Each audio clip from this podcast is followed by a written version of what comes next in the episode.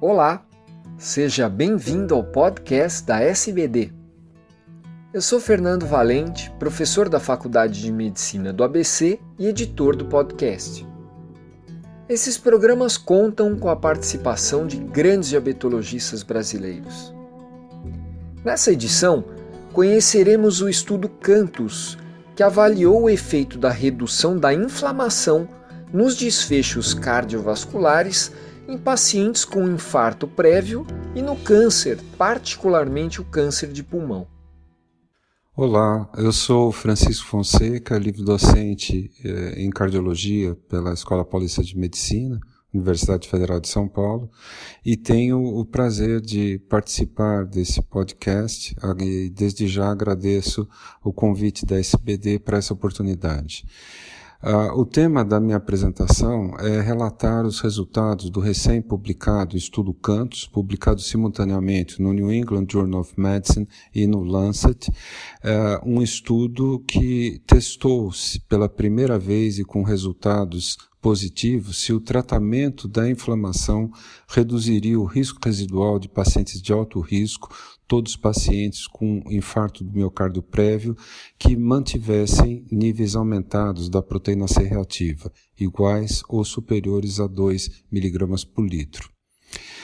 Uh, nós sabemos há, há, muito tempo que um paciente de alto risco que teve um infarto do miocárdio, seja ele diabético ou não, ele precisa de um tratamento com estatinas de alta efetividade. Algumas vezes nós fazemos esse tratamento e ainda persistem níveis de LDL elevados, e para isso estudos como Improve com ezetimiba, estudos como FURI ou SPARE com inibidores de PCSK9 mostraram que com a redução do LDL é possível reduzir esse risco residual.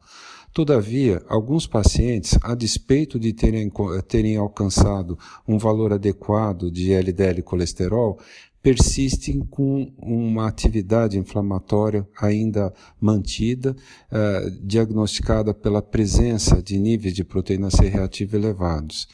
Para esses pacientes não havia até o momento nenhuma prova de que se tratar, se nós tratarmos esse tentarmos tratar esse risco residual através de um tratamento anti-inflamatório, modificaríamos a história a natural da doença cardiovascular. Essa prova de conceito veio com o estudo Cantos, quando se utilizou um anticorpo monoclonal humano, anti-interleucina 1 beta, que produz uma efetiva redução de vários marcadores inflamatórios e que é, constitui, é, constituía realmente uma promessa em termos de possibilidade de redução desse risco residual. Uh, o estudo envolveu mais de 10 mil participantes de 39 países, uh, pacientes que tinham tido um infarto do miocárdio e mostrassem persistente elevação de proteína C reativa igual superior a 2 mg por litro, em pleno tratamento adequado com estatinas, bloqueadores do sistema de angiotensina, beta-bloqueadores, antiplaquetários, etc., esses pacientes estáveis foram randomizados para um de quatro grupos. Um grupo placebo e outros três grupos com três diferentes doses de canakinumab, 50 miligramas, 150 miligramas ou 300 miligramas, administrados por via subcutânea apenas uma vez a cada três meses. O objetivo primário do estudo foi a, a, o clássico MACE composto por morte cardiovascular, infarto ou AVC não fatais, e os objetivos secundários incluíam esse objetivo primário, mas a hospitalização uh, por angina instável, requerendo uma não planejada revascularização miocárdica. Uh, um importante desfecho de segurança seria avaliar se o medicamento não teria influência ou que influência teria em relação a câncer, a mortalidade por câncer e em relação ao aparecimento de, eh, de, de complicações infecciosas ou mortalidade por infecções. Esse estudo, conduzido em 39 países,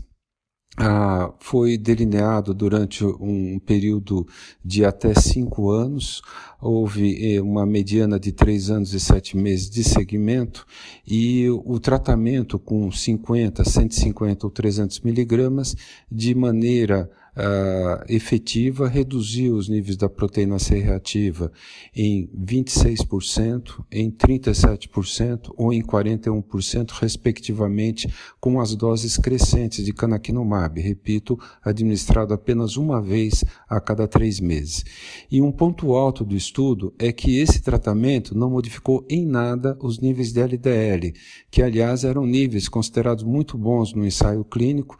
Havia na condição basal a necessidade de estar em uso de medicamentos nas melhores, nas máximas doses toleradas de estatina, e esses pacientes tinham um valor médio de LDL basal de 82 mg por decilitro que não se modificou ao longo do estudo. Também os níveis de HDL e colesterol não se modificaram e os níveis de triglicérides entre os pacientes expostos ao canakinumab, uh, houve uma pequena elevação entre 4 e 5% uh, eh, de elevação de triglicérides. Portanto, o estudo teve a habilidade de testar se a, a redução da inflamação sem modificações nos níveis de colesterol poderia modificar os desfechos cardiovasculares. Quando foram analisados os resultados em termos do objetivo primário, se observou que houve 15% de redução no objetivo primário na dose de 150 miligramas, uh, aproximadamente o mesmo, 14% de redução com a dose de 300 miligramas, que foram significantes, e a redução com 50 miligramas de 7% não foi significante. Em termos de objetivos secundários, que incluía, além do objetivo primário, a hospitalização por angina estável requerendo uma não planejada revascularização, vascularização miocárdica, ah, reduziu-se de maneira similar com 150 e 300 miligramas, se redu reduzindo-se em 17%, com um P altamente significante.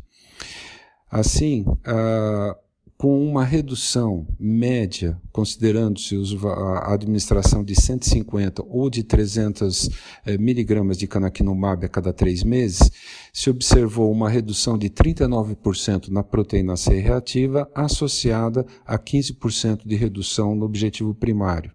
um P de 0,007. Uh, ah, esses dados, quando analisados em quem reduziu mais do que a mediana proteína C reativa, que foi 1,8 miligramas por litro, teve uma redução ainda maior, de 27% nesses desfechos uh, cardiovasculares principais. O desfecho secundário se reduziu em 17%, um P de 0,0006, uh, é, implicados também nessa, associados a essa redução média de 39% na proteína C reativa. Houve reduções significantes e em desfechos também isolados, uma redução de 24% no infarto do miocárdio, uma redução de 36% na necessidade de revascularização de urgência, uma redução de 32% na necessidade de qualquer revascularização coronária. Houve ainda uma redução de 37% na parada cardíaca, mostrando resultados robustos em termos de modificação da doença cardiovascular nesses pacientes com infarto prévio, eu repito, sem que houvesse nenhuma modificação nos níveis de LDL colesterol.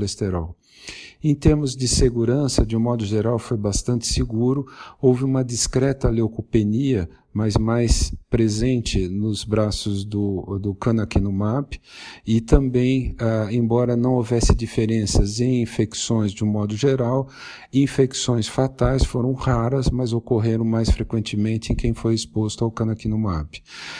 De, de maneira interessante eh, e também de certa forma esperado, ah, embora os pacientes com doenças reumáticas fossem excluídos do, do, protocolo de inclusão desses pacientes, ao longo do estudo observou-se uma redução na descrição de evento adverso por artrite, osteoartrite e gota, mostrando que essa ação anti-inflamatória também trazia esses benefícios adicionais. Mais um fato que uh, mostrou uh, um dado muito interessante é que a exposição ao tratamento reduziu de maneira significante a mortalidade por câncer. Uh, mortalidade por todo tipo de câncer e, em particular, mortalidade por câncer de pulmão.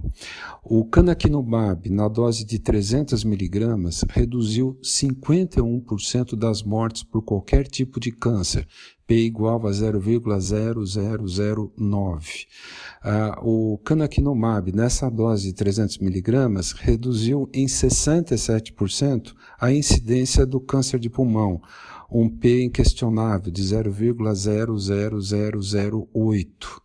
e reduziu o câncer fatal de pulmão em 77%, um P de 0,0002. Assim, não apenas o Cantos permitiu testar diretamente a hipótese da inflamação com resultados muito satisfatórios, eu lembro que redução de 15% nesse objetivo primário foi o que se conseguiu também com recentes intervenções, com reduções bastante expressivas de LDL, como a utilização do evolucumab no estudo Furrier, com um inibidor da PCSK9. Mas o Cantos mostrou que além da redução